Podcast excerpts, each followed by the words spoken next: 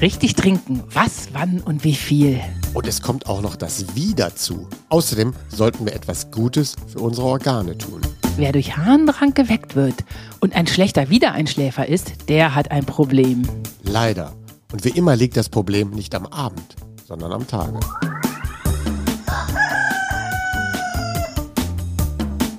Die Schlafversteher.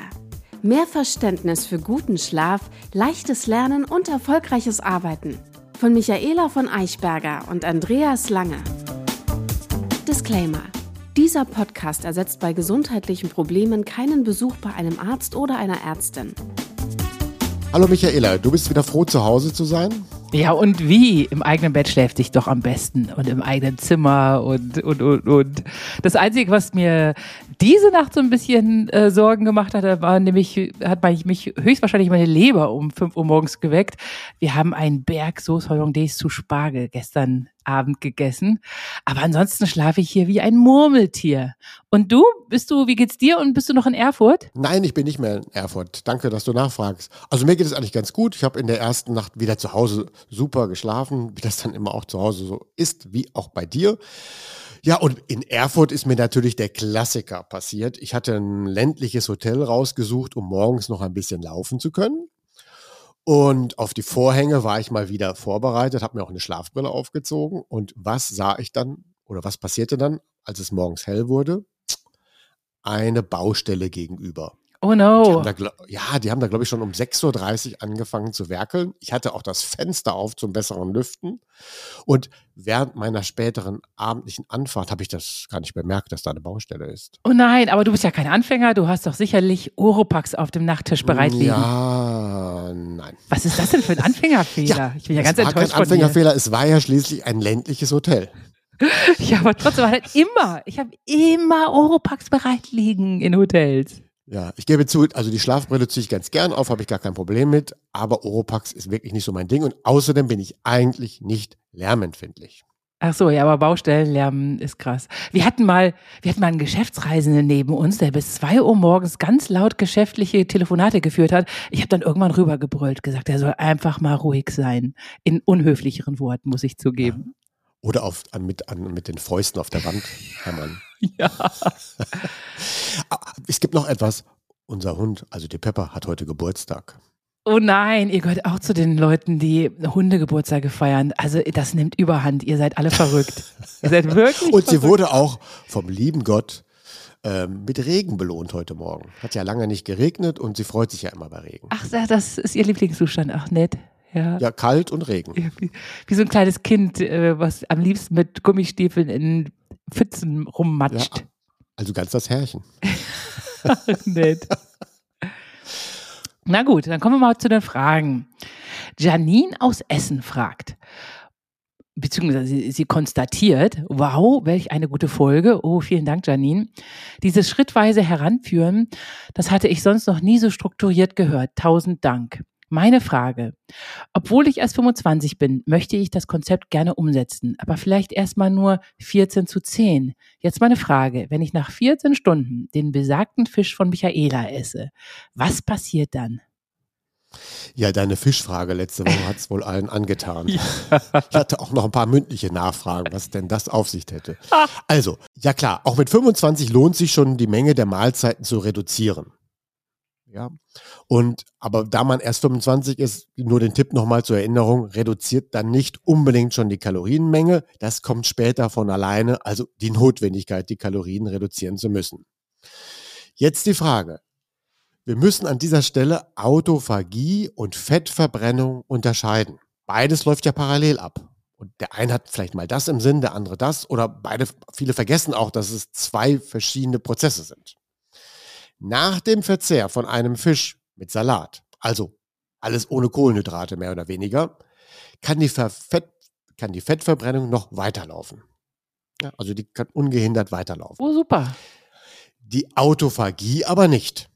Diese endet grundsätzlich bei Nahrungsaufnahme. Und so würde ich dann quasi das zusammenfassen. Ähm, 14 plus Fisch, ja, eine neue Methode, ähm, ist eine sehr schöne Herangehensweise, um sich langsam an die 16 Stunden zu gewöhnen. Okay, das muss ich dann auch mal Michael sagen, weil der ist ja der Fischsünder. Jasper aus Bamberg. Ich habe die Bedeutung von Entzündung hinsichtlich der Essenspause nicht ganz verstanden. 16 Stunden und die vier Stunden zwischen Mahlzeiten. Wo ist da der Unterschied? Da existiert tatsächlich kein Unterschied. Jede Nahrungsaufnahme ruft eine Entzündungsreaktion hervor. Dann spielt es keine Rolle, ob dazwischen 16 Stunden vergangen sind, 4 Stunden oder 8 Stunden. Manche Nahrungsaufnahmen generieren mehr und manche weniger Entzündungsreaktionen. Das ist ganz normal und Teil unseres organischen Systems. Problematisch wird es ja nur dann, wenn wir ständig essen, dann generieren wir ständig Entzündungsprozesse. Wenn wir ständig snacken, noch mehr Entzündungsprozesse. Und wenn wir dann auch noch Kalorien angereichte Getränke wie Safte, Säfte oder äh, zuckerreiche Getränke zwischendurch zu uns nehmen, generieren wir noch häufiger Entzündungsprozesse. Wir sind dann in so einer Art Dauerentzündungsprozess. Und das ist nicht gut. Deswegen geht es darum, die Anzahl der Mahlzeiten zu reduzieren auf vier, drei oder zwei. Und dazwischen, wie in der letzten Folge berichtet, essen wir nichts und wir trinken nichts, wo Kalorien enthalten sind. Wenn mal so meine eigene Historie in meinem Leben war es dann halt wirklich so, dass ich, als ich sehr jung war noch, sagen wir mal zwischen 15 und 30, da habe ich eher vier bis fünf Mahlzeiten, aber damals schon ohne jegliche Zwischenmahlzeiten. Das wusste ich damals schon. Und dann wurden es in den 30ern irgendwann mal so vier Mahlzeiten. In den 40ern habe ich dann reduziert auf meistens drei Mahlzeiten. Und jetzt in den 50ern ist es bei mir regelmäßig zwei oder drei, je nach Sport. Bei mir sind es auch zwei Mahlzeiten geworden. Übrigens, aber es ist doch nicht richtig, dass immer Entzündungsvorgänge angestoßen werden, oder? Wenn ich jetzt zum Beispiel Doch, als Snack doch. in ein Stückchen Ingwer beißen würde, das wäre, ich dachte, das wäre ein antientzündliches Lebensmittel. Ja, es ist antientzündlich. Aber grundsätzlich die Nahrungsaufnahme nutzt auch die Entzündungsreaktion, damit der ganze Prozess funktioniert. Ja, das ist also ganz normal. Wir essen, es gibt eine Entzündungsreaktion, die wird eingedämmt, wieder verarbeitet und gehört dazu, zu unserer Verstoffwechselung. Aber es ist eben kein Zustand, wenn das ständig passiert. Das Thema der Woche. Richtig trinken, unter anderem auch mit dem Ziel, nachts besser durchschlafen zu können. Denn wer durch Harndrang geweckt wird und dann ein schlechter Wiedereinschläfer ist, der hat ein Problem. Das zweite Ziel ist natürlich die allgemeine Gesundheit, die am Ende auch dem Schlaf dient. Und der Schlaf wiederum der Gesundheit. Weniger trinken, nur um nachts nicht auf Toilette zu müssen, ist keine Lösung. ja, ja, das machen ja viele Senioren falsch. Ja, das ist wirklich falsch. Und da wollen wir heute so ein bisschen Abhilfe schaffen. Und wir müssen natürlich auch beim Trinken, heute in der Folge und in unserem Leben, auch an die angrenzenden Organe denken. Also nur ein Auszug. Also es beschäftigt, Trinken ist auch ein Thema der Niere, Blase, Prostata, Magen-Darm, Haut und Leber. Und jetzt möchte ich gerne so mit einer Frage an dich einsteigen. Woran erkenne ich denn, dass wir zu wenig Flüssigkeit an, zu uns genommen haben? Das weiß ich, das habe ich schon mal mit Senioren gemacht. Wenn man die Hand einer Seniorin nimmt oder von einem Senior, die, die zu wenig getrunken haben und dort ein wenig Haut hochhebt, dann bleibt tatsächlich die Haut stehen auf dem Handrücken. Ja, das ist dann aber wirklich etwas, wenn jemand das chronisch nicht macht. Ah, okay. Ja, ja. Und das in der Tat lässt sich der Test nicht für jüngere Menschen anwenden, aber das ist eher so, wenn jemand chronisch zu wenig trinkt. Aber woran erkenne ich denn ganz im Alltag? Heute trinkt mein Kind zu wenig, heute habe ich zu wenig getrunken. Was sind denn da die Indizien? Der Urin, der sollte möglichst nicht tiefgelb sein, sondern möglichst wässrig aussehen. Ja, aber auch dazu muss ich ja erst auf Toilette gewesen sein. Stimmt. Und woran erkenne ich es vorher? Äh, Dass ich Durst habe. Dann ist ja alles gut, aber Ja. die Leute kommen häufig keinen Durst. Oh, echt? Krass, die Armen. Ja, also dann ist es das ganz klassische. Kopfschmerzen, Oh, ja. Matt- und Muskelschwäche. Man ist unkonzentriert. Man hat auch trockene Haut, aber das ist eher auch wieder so ein Langzeiteffekt. Aber man hat auch Sprachschwierigkeiten. Was? Durch zu wenig trinken? Ja, wenn ich zu wenig getrunken habe, kann man auch nicht flüssig sprechen. Was? Alles ein Ding. Und auch manchmal ist es das Thema Zunahme Körpergewicht. Menschen nehmen langsam immer mehr zu, Und dann steigt auch der Bedarf an Flüssigkeit. Ich habe auch schon mal gelesen, dass häufig, häufige Snacken, dass die Menschen Hunger mit Durst verwechseln. Der Körper hat eigentlich totalen Durst und das kapieren die Menschen aber nicht und snacken stattdessen irgendwas, anstatt einfach mal ein Glas Wasser zu trinken. Ja, das ist auch eine, eine Fehlempfindung. Das stimmt. Und wird insbesondere dadurch hervorgerufen, wenn wir viel Süßes zu uns nehmen. Oh, krass. Die zweite Frage an dich. Mhm. Wer trinkt fleißiger? Männer oder Frauen? Oder wer trinkt besser oder angemessener? Oder, oder die, die Menge, die man so braucht? Das ist so easy peasy, weil da brauche ich nur mich und Michael anzuschauen. Frauen trinken viel disziplinierter, trinken das Vernünftigere, trinken als Durstlöscher keine Cola, keine Fanta, sondern angenehmes Wasser. Es sind ganz klar die Frauen, die besser trinken. Ob ihr es glaubt oder nicht. Männer erreichen im Durchschnitt gemessen nach Umfragen und Tests, tatsächlich zu 73 Prozent aller Männer trinken die ausreichende Menge an Flüssigkeit. Frauen im Durchschnitt nur zu 60 Prozent. Nein, das glaube ich nicht. Die, diese Studie hast du selber gefälscht. Was? Ja, es ist ja ganz selten, dass in solchen Studien mal Männer besser wegkommen. Natürlich, Männer betreiben weniger Vorsorge. Männer äh, tun auch in dem Schnitt weniger für ihren Körper, achten weniger auf Ernährung. Aber was die Menge des Trinkens angeht, sind sie im Schnitt besser. Ja, aber jetzt mal ganz ehrlich, wenn die dann Fanta, Cola und Bier dazu rechnen, dann lasse ich das nicht. Sollte gelten. eigentlich nicht reingezählt werden. Frage 3. Ältere Menschen haben weniger Durst. Weißt du warum? Vielleicht. Nee, das, das kann ich mir gar nicht erklären. Vielleicht haben sie es abtrainiert. Also, es gibt da so zwei wichtige Gründe. Mit zunehmendem Alter nimmt der Wassergehalt des Körpers ab. Aber nur deswegen, weil das Muskelgewebe weniger wird. Oh. Würden wir rechtzeitig mit dem Krafttraining einsteigen, sagen wir mal, sollten wir eigentlich immer gemacht haben, aber spätestens ab 30, 40, 50, 60 ist nie zu spät, dann generieren wir mehr Muskelgewebe und dann generiert der Körper auch mehr Bedürfnisgefühle mehr zu trinken. Das ist, sagen wir mal, wirklich eines der zehn großen Argumente für Muskeltraining im Alter. Ich habe noch neun weitere und dazu werden wir auch irgendwann mal eine Folge machen, weil Krafttraining ist so wichtig im Alter. In jungen Jahren, sagen wir mit 18, 19, 20, reicht normaler Sport, da braucht kein Mensch Krafttraining. Und da machen sie es aber alle, ne, wegen dem Aussehen. Aber Krafttraining ist für älter werdende Menschen absolut ein Muss. Oh weh, ich muss sofort meine Gewichte wieder hervorkramen. ja, okay, die, der zweite Grund ist, das Durstgefühl nimmt auch deswegen ab, weil die Sinneszellen altern. Also das Durstempfinden wird tatsächlich dadurch unterdrückt. Das ist ein natürliches Phänomen. Und da kann ich aber auch ein wenig entgegenwirken. Nämlich dadurch, dass ich viel Wasser trinke und erlerne, dass Wassertrinken auch ein Genuss ist. Wir müssen Zeit unseres Lebens die Geschmacksnerven schonen. Das merkt man. Äh, die Menschen, die dazu erzogen wurden, Wasser lecker zu finden und als Kind schon viel Wasser zu trinken, die haben natürlich, sind ganz klar im Vorteil. Ja, und das ist auch sowas wie ständig alles nachschärfen zu müssen. Ne, das desensibilisiert auch unsere Geschmacksnerven. Scharfesser sind häufig gar nicht die Vieltrinker von Wasser. Das gleiche gilt für Süßes.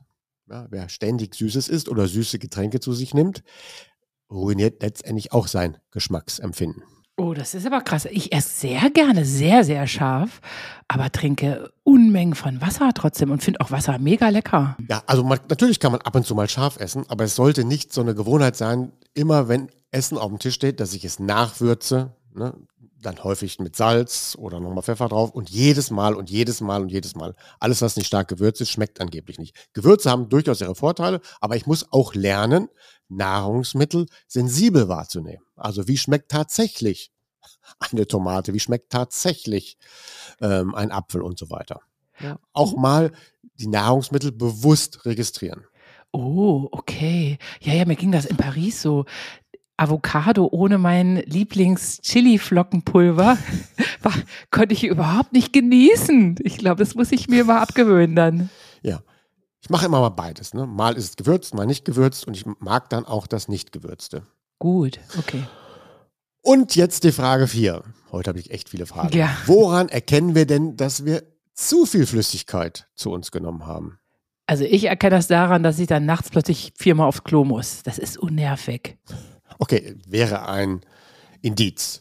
Es gibt noch mehr, wenn ich während des Tages zu viel trinke. Da entsteht nämlich auch Benommenheit und Schwindel. Durch zu viel Wasser. Zu viel in kurzer, ja, wenn ich zu viel in kurzer Zeit trinke, entsteht dort auch Benommenheit und Schwindel. Es geht sogar so weit, dass ich auch Übelkeit und Erbrechen und auch die besagten Kopfschmerzen bekomme, die ich auch beim zu wenig Trinken bekommen kann. Und das muss man nur unterscheiden, wenn ich wirklich, wenn es mir übel ist und ich bekomme Kopfschmerzen und trotzdem und ich habe viel getrunken und muss nicht auf Toilette, dann ist das ein Zeichen dafür, zu viel getrunken zu haben. Was? Also wenn man zu viel ja, trinkt, kann man gar nicht mehr auf Toilette gehen oder wie? Habe ich das jetzt? Ja, das gibt es auch. Man trinkt zu viel und dann gibt es dann dabei auch einen Mineralverlust, ne, weil ich ja. schwemme mich dann quasi aus. Und wenn ich dann nicht auf Toilette muss, dann ist das ein Zeichen, jetzt habe ich zu viel getrunken. Ja, das ist ja wohl bei Marathons schon vorgekommen, dass die Leute sich eine Wasservergiftung zugezogen haben. Ja, ich habe mir auch generell in dieser Folge gesagt, wir können hier keine Triathlon- und Marathonberatung machen. Ah, okay, ja. Weil dann, dann gilt ganz vieles anders. Ne? Vorbereitung während des Wettkampfs, das sind so Sondersachen, wann ich und wie viel ich da trinke. Ähm, habe ich mir viermal geschworen, ich gehe nicht darauf ein. Jetzt habe ich es doch erwähnt. Ja, Oh, du hast es doch erwähnt. Das beschäftigt alle. Wie viel von was? Vorab. Flüssigkeit oder Trinken? Ja, das ist ein Unterschied. Also wie viel Flüssigkeit habe ich in mir und was habe ich davon getrunken? Denn auch in Nahrungsmitteln, wissen wir alle, sind Flüssigkeiten enthalten. Wir wissen zum Beispiel, dass eine Gurke oder Melone fast ausschließlich aus Wasser besteht. Trotzdem ist so der Durchschnitt beim Menschen bei einer normalen Durchschnitts Nahrungsaufnahme, dass wir so rund 300 bis 500 Milliliter über die Nahrung an Flüssigkeit zu uns nehmen. Bezogen auf der Gesamtmenge, sage ich mal, vernachlässigen wir das in allen unseren Formeln. Gönnen wir uns das als Puffer, weil es wird ja auch manchmal etwas später verarbeitet, dauert auch länger, bis es ankommt. Also sagen wir mal, das, was wir über die Nahrung zu uns nehmen, ist unser Puffer. Und Außer für Gurken- und Melone-Fans, da trinkt, dann ist es wirklich fast wie ein Getränk. Und wir brauchen eben Flüssigkeit und diese sollten wir auch größtenteils wirklich auch trinken. Ja, und es geht auch um das Trinken als Prozess. Ja, dazu komme ich gleich nochmal. Eines hatten wir gerade schon angesprochen, das ist die Menge. Schluss ist wirklich bei vier Liter. Über vier Liter sollten wir trotz Sport auch nicht trinken. Nein, okay. Ich habe vorgestern viereinhalb Liter Wasser getrunken. Das, das, war schon zu viel. Ja, bei fünf Liter gibt es schon eine Grenze. Bei fünf Liter gilt, das ist eine Gefahrengrenze. Ja, also ab fünf Liter wird es gesundheitlich gefährdend. Und deswegen sagen, sagen die meisten, vier Liter ist die Obergrenze, eben für viel Sport oder Wärme, also trinkt nicht mehr als vier Liter. Und da hatte ich mir jetzt auch die Warnung reingeschrieben, bitte jetzt heute nicht über Marathon und Triathlon reden. Ja, und wir dürfen jetzt aber auch nicht über Oktoberfestbesucher reden, weil die trinken ja ab und zu mal auch mal über den Tag verteilt fünf Maß, fünf Liter Bier. Ja, doch, können wir schon, weil es passt, die Frage. Es ist nämlich so, ich errechne gleich nochmal die absolut gute Menge. Ja, aber nehmen wir mal, wir haben eine Menge, die zu dir passt, von drei Litern und du trinkst jetzt ein Glas Alkohol, dann musst du dieses Glas Alkohol tatsächlich mit einem halben Liter Wasser ausgleichen. Ach so. Pro Glas Alkohol. Mit Glas Alkohol ist folgendes gemeint. 0,2 Liter Bier, 0,1 Liter Wein oder ein Shot Whisky oder sowas. Ja? Und ich muss diese Getränke ausgleichen. Trinke ich zum Beispiel 0,1 Wein, muss ich mit 0,4 ausgleichen, um wieder auf 0,5 zu kommen. Trinke ich 0,2 Bier, muss ich das mit 0,3 noch ausgleichen. Im Bier ist ja schon mehr Wasser drin. Trinke ich einen Whisky, da ist ja gar nichts drin, ist ja nur ein paar Zentiliter, muss ich volle 500 Gramm Wasser trinken. Das ganze Problem, das funktioniert nur bis zwei, maximal drei Gläsern, weil dann überschreiten wir irgendwann mal diese vier Liter. Ja, also ihr könnt maximal zwei Gläser Alkohol ausgleichen durch viel Wasser. Danach wird es sowieso bedenklich. Entweder trinken wir dann zu viel Flüssigkeit oder wir trinken zu viel Alkohol. Aber das Problem müssen wir heute hier nicht lösen. Nee, okay. Dann lassen wir das Oktoberfest wirklich außen vor. lassen wir das Oktoberfest. Jetzt die Berechnung. In die Berechnung der optimalen Menge, die ist aber auch viel zu kompliziert. Ja, da fließt das Alter ein. Meiner Meinung nach nicht, aber viele Wissenschaftler sagen doch. Dann fließt das Gewicht ein, das ist richtig. Dann fließt die Muskelmasse ein, das ist richtig. Dann fließt auch die Bewegungsmenge ein, das ist richtig. Und es fließt auch die Wärme ein. und auch die Tageskalorienzufuhr. Essen wir mehr, brauchen wir mehr Wasser. Letzteres, die Kalorienzufuhr, gibt es auch so als Faustformel, obwohl ich von dieser Faustformel nichts halte. Ich erkläre sie nur mal kurz. Also pro 1000 Kalorien brauchen wir ein Liter. Nicht zusätzlich, sondern generell. Also, wenn ein Mensch 2500 Kalorien isst, dann soll er 2,5 Liter trinken. Und wenn jemand 1700 Kalorien zu sich nimmt, dann soll er halt 1,7 Liter Wasser trinken. Die Formel ist aber grenzwertig, denn wenn zum Beispiel ein Mann 90 Kilo wiegt und der heute einen Fastentag einlegt, ja, trinkt er dann nichts, weil er keine Kalorien zugeführt hat. Also deswegen ist die Formel nicht gut. Stimmt, ist Quatsch. Viel besser ist die allgemeine Formel 30 bis 40 Milliliter pro Kilogramm Körpergewicht. Und dann können wir so ein bisschen noch aufschlagen, meinetwegen wegen Wärme und viel Training. Aber dann kann man auch sagen, dann nehme ich die 40 und wenn ich heute nicht trainiere und es kalt, nehme ich vielleicht die 30 mal Körpergewicht. Und so kommt bei vielen dann häufig oder bei mir halt irgendwo so drei Liter raus.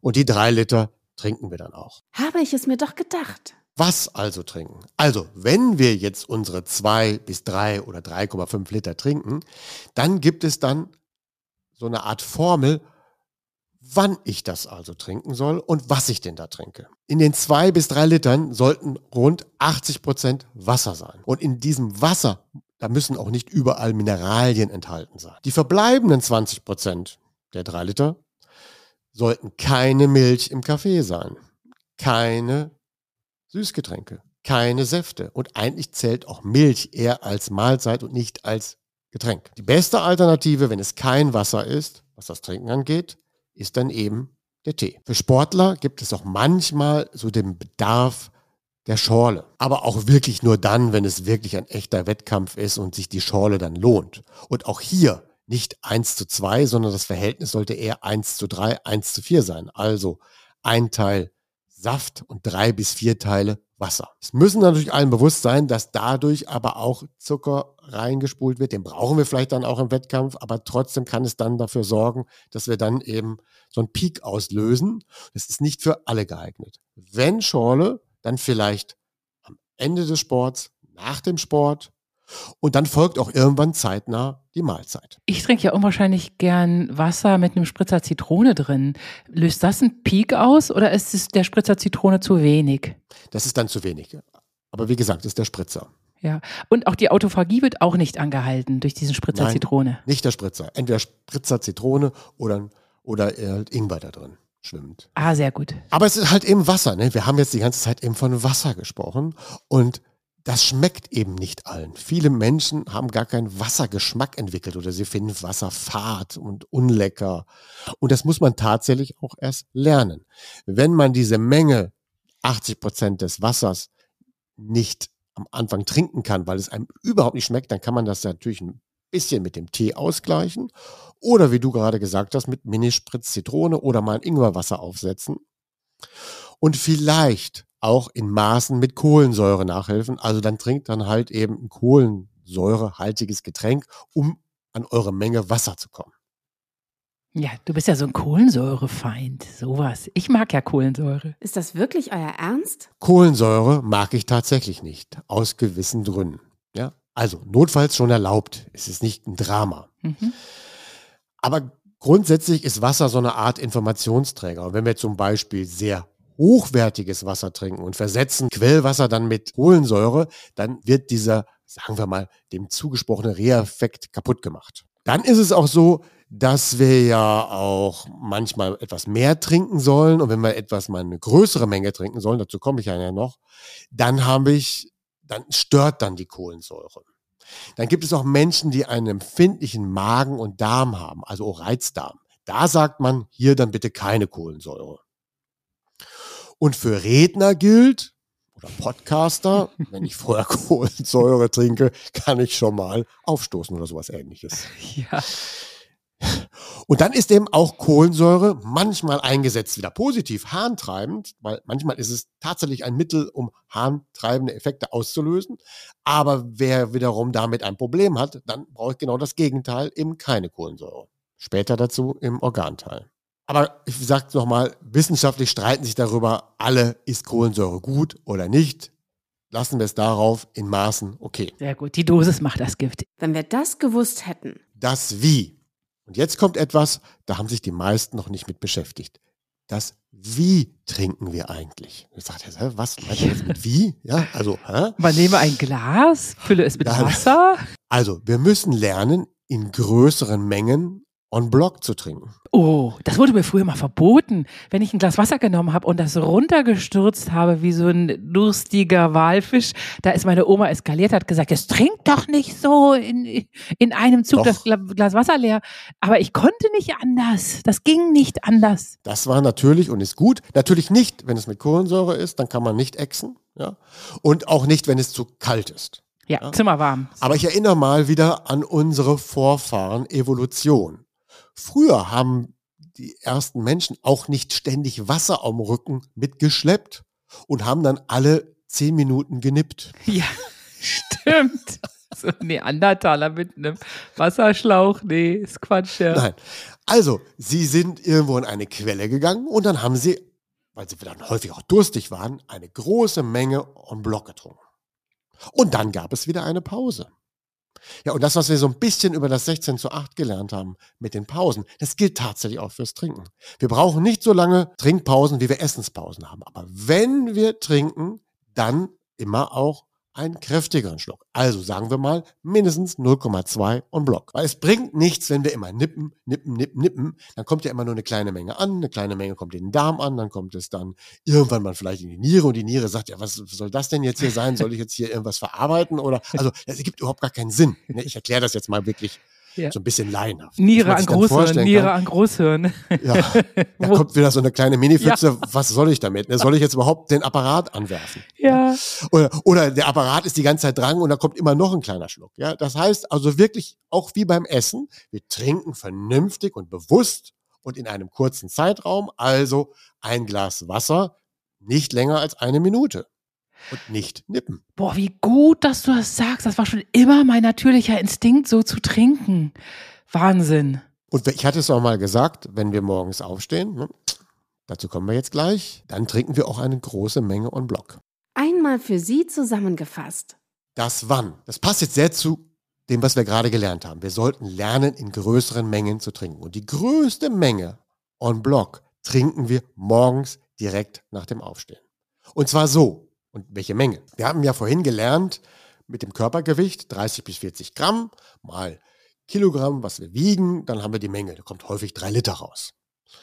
Und davon 30 Prozent trinken wir nach dem Zähneputzen direkt nach dem Aufstehen. Ja, also 30 Prozent des Tagesbedarfs direkt nach dem Aufstehen. Machen wir es einfach, nehmen wir mal 33 Prozent, also von den drei Litern trinken wir am Anfang des Tages fast einen Liter. Und das geht dann eben auch nicht so, dass wir dafür ewig brauchen, sondern das trinken wir zügig in ein, zwei, drei Minuten auch auf. Und das muss man natürlich lernen. Ich habe früher häufig gar nichts getrunken nach dem Aufstehen und bis vor kurzem maximal zwei Gläser. Aber dann werde ich mal mehr Dann mal mehr. mir zuführen. Ja. Natürlich sollte dieses Wasser direkt nach dem Aufstehen, das sollte echt keine Kohlensäure enthalten und das sollte auch nicht so kalt sein. Ja, das ist dann, dann wieder belastend. Und wenn wir da so lauwarmes Wasser trinken, dann ist das auch verdauungsfördernd, dann ist das Autophagie fördernd, Fettverbrennungsfördernd, also ganz viele Vorteile, wenn wir dann so lauwarmes Wasser trinken. Hm. Und natürlich erlaubt ist der Minispritz. Ich finde äh, zimmerwarmes Wasser sowieso am allerleckersten und ich bin jedes Mal, ich bin jedes Mal von neu schockiert, wenn ich im Restaurant, das ist ja ganz normal, da wird das Wasser natürlich gekühlt serviert und dann auch noch mit zig Eiswürfeln. Oh, das erste, Ja. was ich mache, ist mir die Eiswürfel rausfischen. Das mache ich auch immer. Und ich habe aber leider oft am Tisch aus der Familie Abnehmer. Für meinen Eiswürfel. Ja, ich auch. Michael freut sich Ähm, über jeden Eiswürfel. Ja, du sagtest ja gerade auch Zimmertemperatur. Aber die optimale Temperatur, das müsste jetzt nicht unbedingt, ist tatsächlich 36 Grad. Körpertemperatur. Aha. Also wirklich so lauwarmes, pudelwarmes Wasser. Das ist am besten. Ayurveda kennen wir das. Da wird das Wasser ja tatsächlich auf diese Temperatur morgens zubereitet und dann trinkt man wirklich dieses lauwarme Wasser. Das wäre sogar am besten. Mache ich dann auch nicht unbedingt. Ich beschränke es dann morgens tatsächlich auf Zimmertemperatur. Gut, das war jetzt nach dem Aufstehen. Jetzt kommt bis zum Mittag sollten wir 50 Prozent des Gesamttagesbedarfs gedeckt haben. Also die ersten 30 Prozent haben wir ja nach dem Aufstehen. Die nächsten 20 Prozent müssen wir geschafft haben bis Mittag. Also bis zum Mittagessen haben wir die Hälfte unseres Tagesbedarfs schon getrunken. Ja, das schaffe ich locker. Ja, da trinkst du dann ja auch eher mehr, manchmal sogar vielleicht schon zu viel oder zu viel drüber hinaus. Ja, ja, ja. ja also in den ersten vier Stunden erledigen wir die Hälfte des Trinkens. In den verbleibenden acht Stunden dann habt ihr dann Zeit für die zweite Hälfte. Ja, ist dann eigentlich eine einfache Formel. Ja. Ja, wir trinken also quasi in einem Zeitraum von zwölf Stunden und in den ersten vier Stunden die erste Hälfte und in den zweiten acht Stunden die andere Hälfte.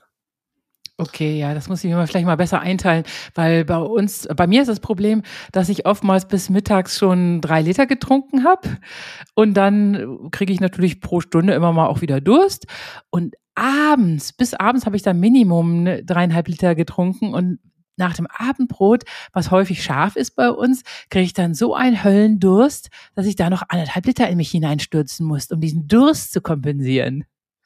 Ja, wenn ihr, wenn du das scharfe Essen verteilen könntest, dann eher zum Mittag. Okay, ja gut. Aber da, da ist ja das geliebte Frühstück. Ne? Naja, ähm, ja. wollen wir das Problem jetzt nicht lösen. Also für unseren Finken heißt das, wir haben den ja kennengelernt in den letzten Folgen, der von 23 Uhr bis 7 Uhr schläft. Dann trinkt er von 7 bis 19 Uhr seine drei oder dreieinhalb Liter. Und 19 Uhr heißt dann Stopp, weil drei bis vier Stunden vor dem Schlafengehen vorher sollten wir nicht mehr trinken. Damit wir nicht vom Harndrang geweckt werden. Ja, damit wir eigentlich auch noch vorher aufs Klo müssen. Mhm. Ja, das heißt also, wenn wir drei bis vier Stunden vorher getrunken haben, dann müssen wir eigentlich noch einmal und dann ist auch wirklich die Blase entleert. Und dann haben wir auch weniger Ärger. Ja, das heißt, ihr müsst wirklich morgens viel trinken, damit ihr auf die Gesamtmenge kommt in der zweiten Hälfte des Tages dann halt weniger und dann auch wirklich drei bis vier Stunden vorher aufhören. Wir trinken schon die gesamte Menge. Ne? Das heißt also dieses, was wir gerade gesagt haben, dass viele ältere Leute abends weniger trinken, damit sie nachts nicht auf Toilette müssen. Und dann gibt es noch mal den umgekehrten Fall. Manche trinken abends besonders viel. Das sind aber oft die falschen Getränke. Sind dann, ist dann auch keine Lösung. Ja, genau. Kein Wein, kein Bier abends. Ja, dann gehen sie dann nachts vier bis vier bis fünf Mal auf Toilette und finden das auch noch normal. Ja, also das ist auch keine Lösung. Kann man mal eine Nacht machen, einen Abend, okay, war eine tolle Feier, aber das ist kein Dauerzustand. Ja, also drei bis vier Stunden. Maximal Sportler, die gewohnt sind, dass wenn sie trinken, auch binnen zwei Stunden wieder auf Toilette können und dann abends noch einen Run gemacht haben oder noch trainiert haben, können das dann auch zwei Stunden vor dem Zubettgehen das letzte trinken. Die wissen dann aber, dass sie vor dem Zubettgehen auf dem Punkt nochmal müssen. Mythos der Woche. Beim Essen sollte man nicht trinken. Das stimmt nicht. Weiß ich noch nicht, sage ich noch ich, nicht. Was meinst du denn?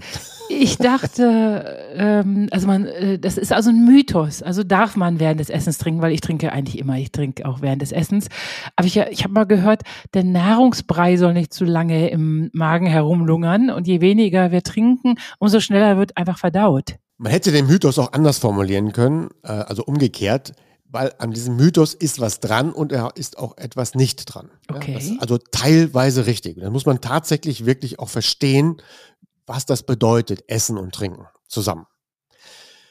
Was für alle erstmal gilt, ist 30 Minuten vor der Mahlzeit zu trinken.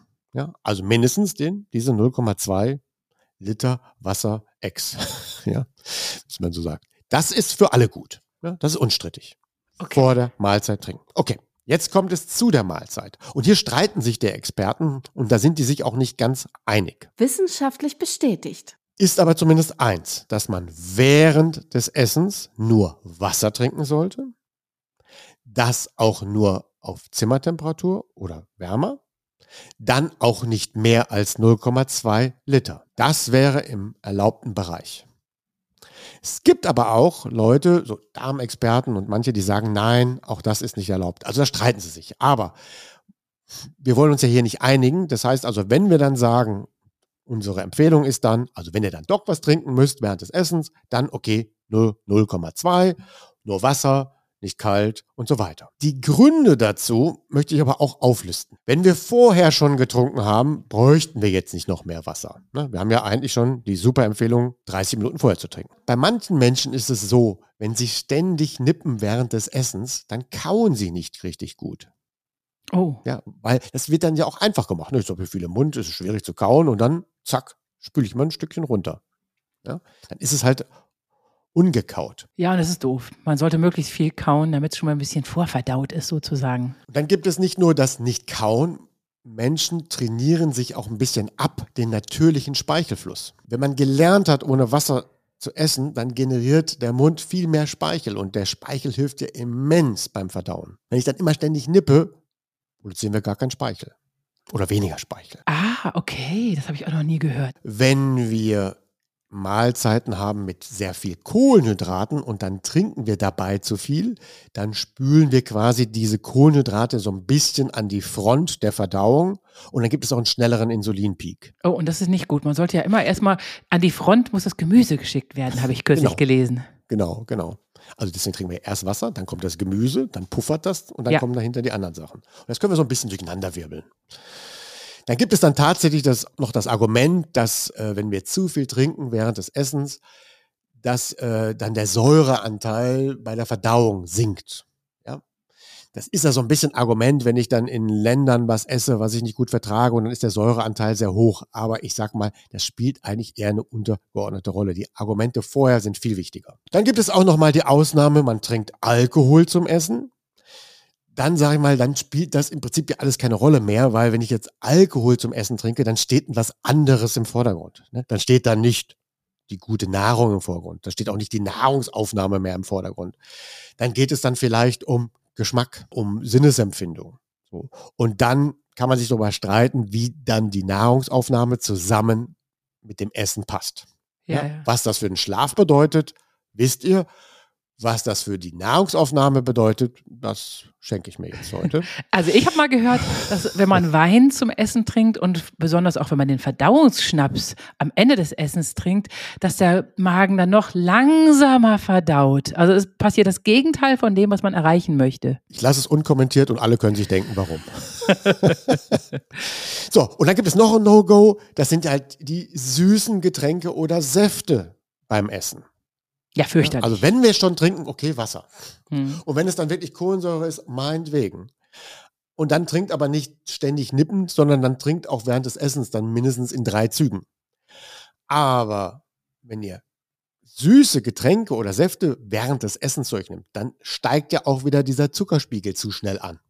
Ja, das heißt, den Puffer, den wir uns gerade aufgebaut haben, erst Wasser, dann vielleicht Salate und dann kommen erst die Kohlenhydrate. Das, ist, das dämpft ja so den Insulinpeak. Den machen wir natürlich kaputt, wenn wir dann zuckerreiche Getränke während des Essens zu uns nehmen. Außerdem haben wir ja schon gelernt, dass wenn wir das tun, ruiniert es auch den Geschmack. Und dann schmeckt uns irgendwann das Essen auch nicht mehr, wenn wir keine Süßgetränke zu uns nehmen, weil das Essen schmeckt ja schließlich nur noch gut, wenn wir Süßgetränke zu uns nehmen. Und irgendwann schmeckt uns dann Essen vielleicht gar nicht mehr ohne. Ja, fürchterlich. Eine ganz negative Spirale. Also ja, lasst es weg. Ja, ich kriege ja schon einen Föhn, wenn sich jemand zum Essen ein Glas Cola oder Fanta eingießt. Unverschämt.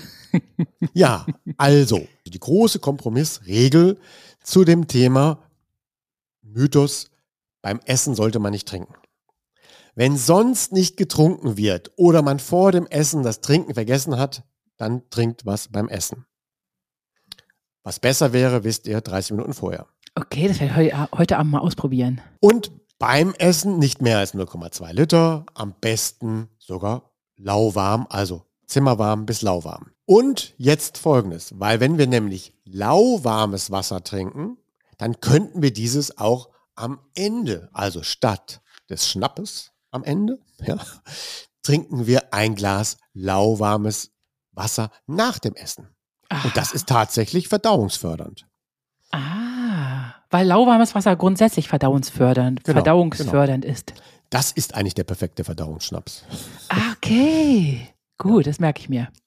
Es ist auch so, dass wenn wir Bitterstoffe zu uns nehmen nach dem Essen, daher kommt ja auch dieser Bitterschnaps, das ist auch gut, aber das muss ja nicht unbedingt im Schnaps verpackt sein. Ne? Also Bitterstoffe gibt es auch ohne Schnaps. Ja, genau. Und äh, ein, ein ganz bekannter Bitterstoff in diesem Zusammenhang ist der Espresso oder der Kaffee. Der regt auch die Verdauung an. Wenn wir Mittag gegessen haben und das war sehr üppig und füllig, dann, okay, dann ein Espresso danach. Mhm. Wohlbewusst, wir haben ja mal gelernt, wann die optimalen Kaffeezeiten sind. Ne? Das Bis 14 Uhr. Menschen, da ist das nicht unbedingt gut zu der Mahlzeit, weil, wenn wir das zusammen mit der Mahlzeit zu uns nehmen, auch die Nährstoffaufnahme von Eisen sinkt. Und wenn ich so ein bisschen Eisenprobleme habe, dann würde ich eher empfehlen, dann trinkt den Kaffee vor dem Mittagessen, also zwei Stunden vorher oder zwei Stunden danach. Und dann haben wir gelernt, bitte nicht mit Milch und so weiter. Und jetzt haben wir quasi ja schon die Verdauung angesprochen und das passt wirklich zum nächsten Punkt. Unser Tipp der Woche. Heute zu den Organen. Ja, da bin ich aber gespannt. Ich habe gehört, dass wenn man nachts ständig aufs Klo muss, dass unter Umständen das Herz schuld sein kann. Stimmt das? Unter anderem könnte es auch schuld sein, aber das ist schon wirklich eine schwierige Fachfrage. Also, wenn man wirklich unter einer Herzschwäche leidet, dann pumpt das Herz ja während des Tages nur noch eingeschränkt. Und das bedeutet, dass sich tatsächlich Wasser in den Beinen anlagert während des Tages. Und wenn wir dann nachts wieder liegen, dann wird die Flüssigkeit aus den Beinen wieder rausgeschwemmt. Und die Folge ist dann tatsächlich Harndrang in der Nacht. Da könnte man höchstens empfehlen, dass man dann auch zeitnah, also abends, vielleicht in den letzten Erholungsstunden, schon mal die Beine hochlegt, das zwischendurch auch mal macht, um auch zwischendurch mal wieder Harn auszuleiten. Ah, okay. Und natürlich sollten wir auch an der Herzschwäche arbeiten. Ja. Heute will ich mich aber tatsächlich wirklich nicht über das Herz im Zusammenhang mit dem Trinken unterhalten, weil für Herz, Puls, Blut Hochdruck und Herzvariabilität, da sind eigene Folgen mal geplant. Oh, auf die Folge freue ich mich. Also falls man merkt, dass man öfter mal dicke Füße bekommt und die Lymphe nicht mehr äh, abtransportiert wird, da gibt es eine Lösung. Man kann sein Herz wieder stärken. Bitte sag ja. Ohne Medikamente. Auch das geht natürlich. Sehr gut. Aber trotzdem hört auf euren Arzt. Alles, was ihr da nimmt oder nicht nehmen sollt, darauf hört ihr zuerst. Ja. Gut für die Haut und Leber. Ja, unser erster Punkt. Aber nur kurz. Denn das Wann, wie, wie viel und was, was wir alles gerade schon gelernt haben, ist erstmal grundsätzlich gut für die Haut und Leber. Die Leber braucht dann vielleicht noch so ein bisschen zusätzlich ausreichend gesunde Öle, die Haut auch. Und gut für Leber und Haut im Kontext trinken ist Brokkoli, Rettich, Radieschen. Das stärkt dann die Leberfunktion ne, und lässt uns dann auch nachts etwas weniger wecken. Aber wir wissen ja, die Leber entgiftet und sie entgiftet ja auch und die Haut hilft auch beim Entgiften. Und wenn wir dann mehr trinken, ist das ja generell gut. Also jemand, der wenig trinkt und entgiften muss, hat immer ein Problem. Aber um unsere Haut und Leber zu schonen und ihr auch ausreichend Zeit und Wasser zu geben und sie am wenigsten zu stressen, dann lassen wir folgende Dinge weg. Nikotin, Alkohol, E-Stoffe und fertige Nahrung. So, jetzt kommen wir dazu, Gutes für die Niere. Und das passt ja heute wirklich, also wenn jemand sagt Trinken und Niere, da kriegen alle den Zusammenhang hin. Auch wenn das viele Trinken gut für Haut und Leber war. Und hier gibt es einen wichtigen Tipp. Nicht zu viel Salz. Mhm. Auch wenn ich mhm. jetzt wieder alle ärgere. und häufig, wenn man wirklich ein Nierenproblem hat, liegt auch parallel ein Mangel an Vitamin D vor. Ja. Ja.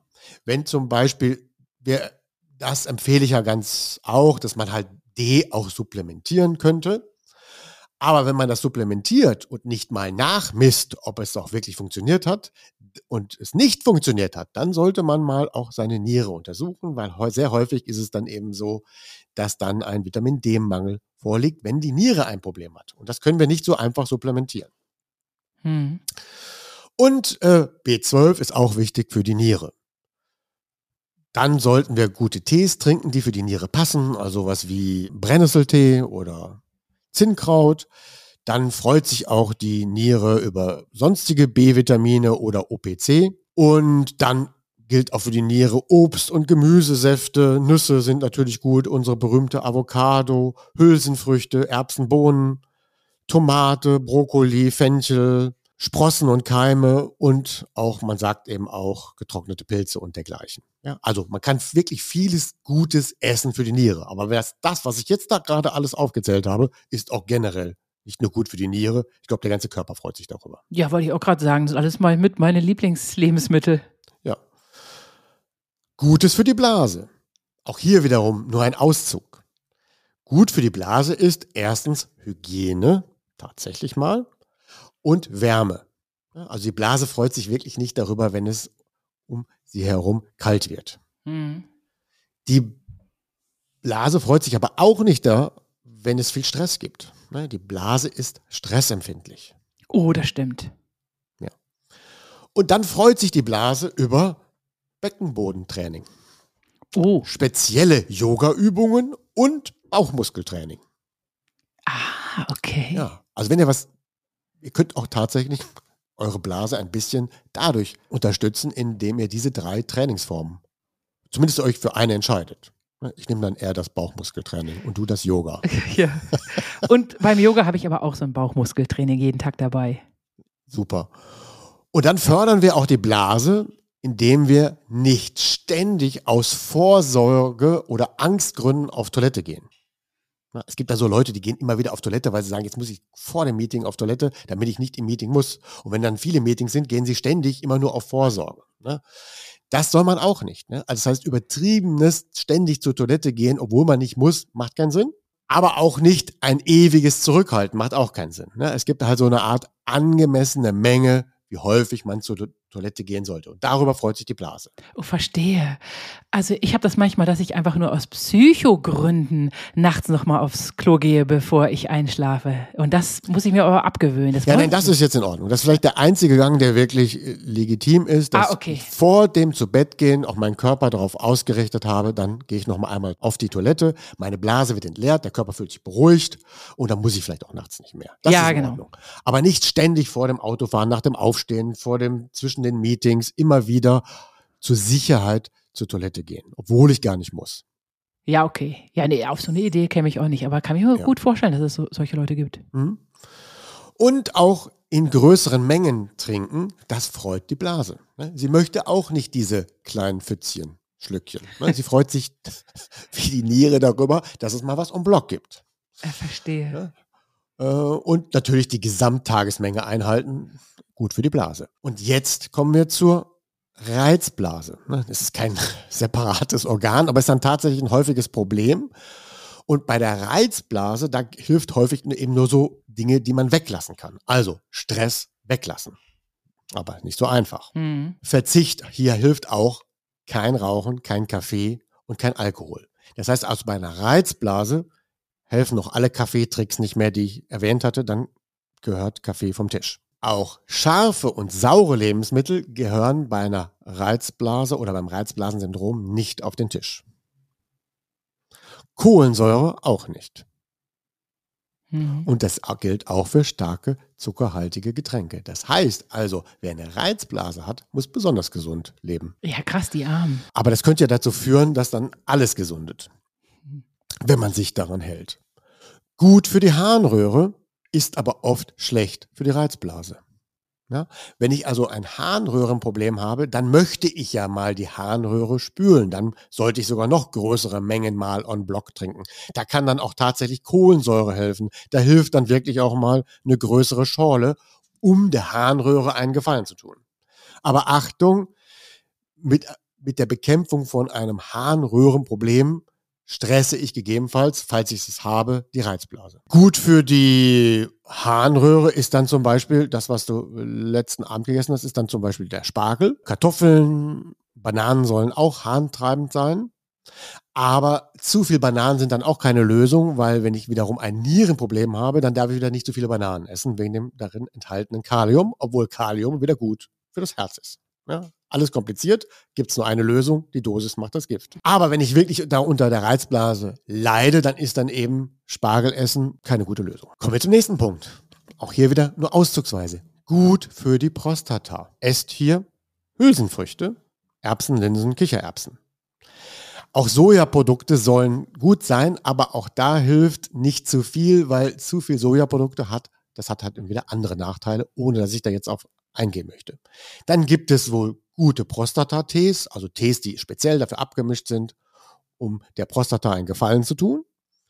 Und dann helfen auch noch Cerealien wie Haferflocken, Weizenkeime oder Leinsamen. Alles gute Bekannte. Ja, vor allen Dingen die Haferflocken, die wir schon mal angesprochen haben, glaube ich, und auch der Leinsamen. Ja. Der Grund dafür ist, das ist aber auch der gleiche Grund, warum Erbsen und Kichererbsen so gut sind oder Linsen, ist, darin sind halt Phytoöstrogene enthalten. Und das ist halt gut für die Prostata. Ah, okay. Ja. Früher, und das wusste ich schon vor so 20, 30 Jahren, da galten immer auch Kürbiskerne und Tomaten als das Ding für die Prostata. Ne? Also, liebe Männer, esst frühzeitig alles das, was ich euch aufgezählt habe. Und der weitere Appell ist zur Vorsorge gehen.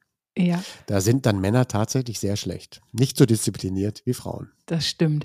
Aber das ist ja, da, da, da machen ja die türkischen Männer und die arabischen Männer alles richtig. Die wachsen ja von klein auf mit dem Knabbern von Kürbiskernen auf. Ja, Kürbiskerne sind erstens auch lecker. Ja. Und für, für mich gehören sie auch immer in das Frühstücksmüsli. Mhm. Und Kürbiskerne gehören aber auch nach der Mahlzeit manchmal rein. Da sind nämlich auch Bitterstoffe enthalten. Das ist also ganz gut. Ja, ich liebe Kürbiskerne.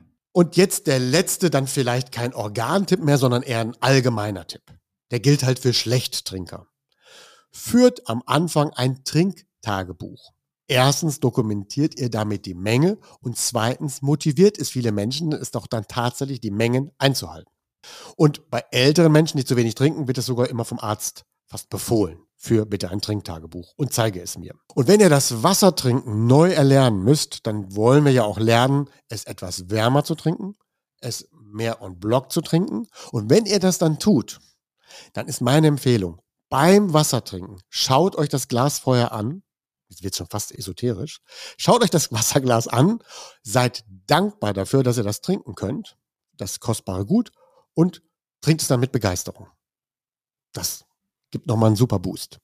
Ja, das kann ich mir gut vorstellen. Und welches Wasser wir trinken sollten, wie wir vielleicht Wasser filtern können, wie wir Wasser aufbereiten können, wie wir mit Wasser umgehen im Urlaub. Dafür machen wir nochmal ein Spezial, weil es so wichtig ist. Ich muss zugeben an dieser Stelle, dass ich in Paris viel weniger getrunken habe und da meistens aber auch en bloc weil ich mir meine ganzen äh, Stadtspaziergänge nicht kaputt machen wollte. Ja, eigentlich gar nicht so schlecht. Mhm. Du hattest ja ganz am Anfang erzählt, dass du als Kind gerne am Block getrunken hast, ja. hast.